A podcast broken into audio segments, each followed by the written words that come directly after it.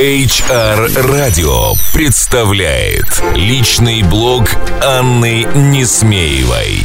Добрый день, дорогие коллеги! Сегодняшний мой аудиоблог, как мы и договаривались неделю назад, мы посвятим нестандартным формам мотивации. Но если вы думаете, что я буду вам говорить о том, какие особенные подарки, награды или э, формы вознаграждения и признания э, мы можем предложить нашим сотрудникам, увы, вы будете разочарованы. Мы с вами поговорим о нестандартном подходе к мотивации и вернемся к классике. Если мы разберем слово «мотивация», то мы э, найдем близкое однокоренное слово «мотиватор». А, что такое мотиватор? Мотиватор, по сути, это некая глубинная ценность, некая глубинная установка человека, которая подталкивает его иногда иррационально, иногда неосознанно, иногда осознанно поступать так или иначе. А, даже когда у него нет напрямую позитивной обратной связи, даже когда у него нет санкций за нарушение этого мотиватора.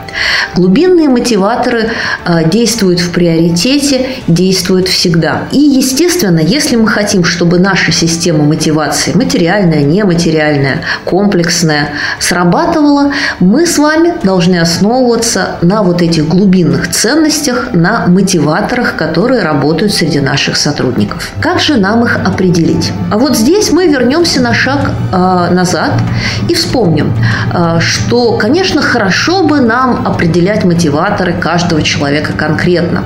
И мы с вами говорили уже об этом в наших предыдущих выпусках, э, что внутренние коммуникации интегрированные коммуникации становятся все более и более таргетированными.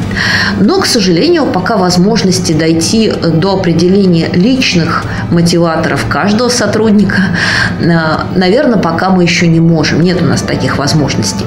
Но мы можем разделить сотрудников на ключевые группы, на ключевые целевые аудитории и э, максимально сузив их, работать с ними. Как же мы будем их разделять? Ну, целевые аудитории э, можно внутри компании делить по разным принципам. Э, часто их делят по возрасту, по поколениям, по должностям, по географии, по уровню дохода, по полу. Миллион вариантов.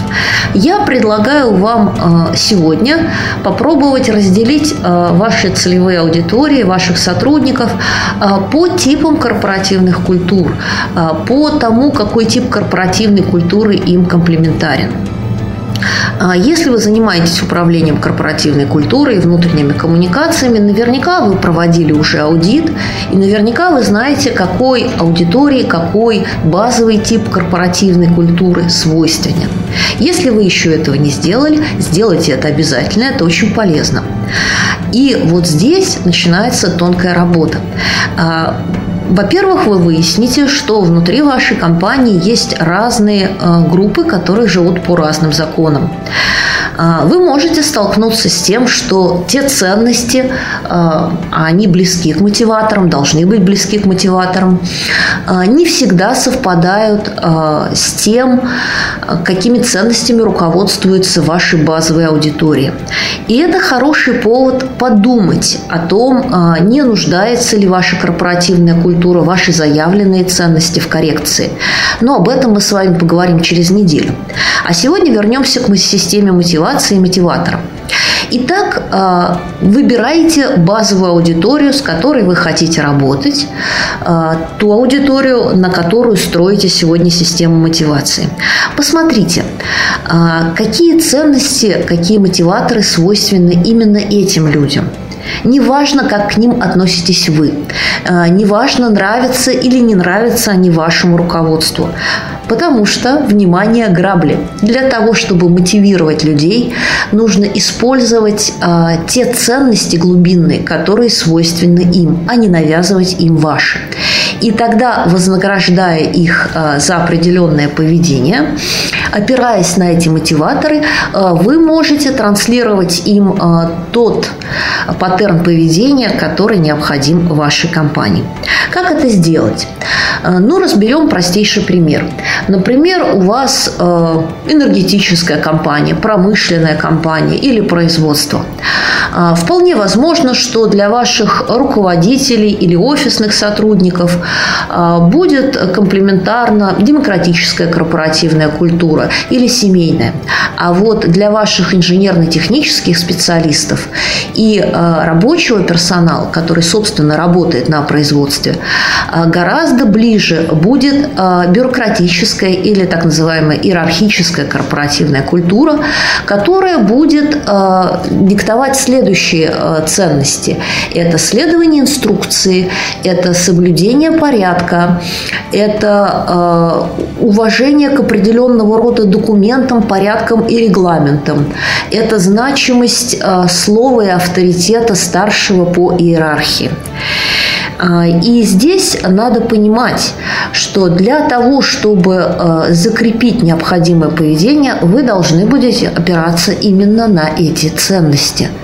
И если вы начнете а, говорить с этими людьми и выстраивать систему мотивации для вашего рабочего персонала, исходя из ценностей демократической культуры, например, мы слышим мнение каждого, мы хотим дать человеку возможность самовыражаться. Э, мы хотим дать ему возможность полноты ответственности на его рабочем месте, то, скорее всего, эти мотиваторы не сработают. Попросту говоря, такая система мотивации для этих групп персонала не будет никого мотивировать. Итак, давайте закрепим. Для того, чтобы ваша система мотивации срабатывала, вы должны выявить э, базовые ценности, базовые мотиваторы той группы, с которой вы работаете, начиная с ценностей э, верхнего уровня и э, локализуя их до более конкретных приземленных вещей, связанных с их социальным, имущественным или семейным статусом.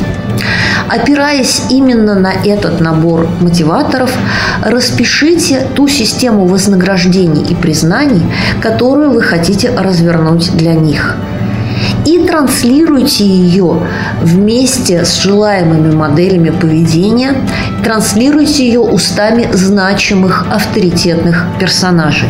Как правило, это будут э, локальные руководители. Ну что ж, сегодня у нас э, время подошло к концу. Э, я прощаюсь с вами, и мы с вами услышимся через неделю. Э, мы с вами в следующий вторник поговорим о том, как использовать корпоративную культуру для управления эффективностью компании.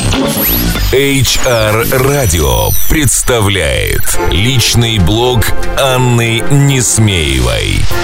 Простые и практические решения для внутренних коммуникаций с Анной Несмеевой. Слушай в эфире HR Radio каждые 4 часа блоги профессионалов, тренды, кейсы, рекомендации.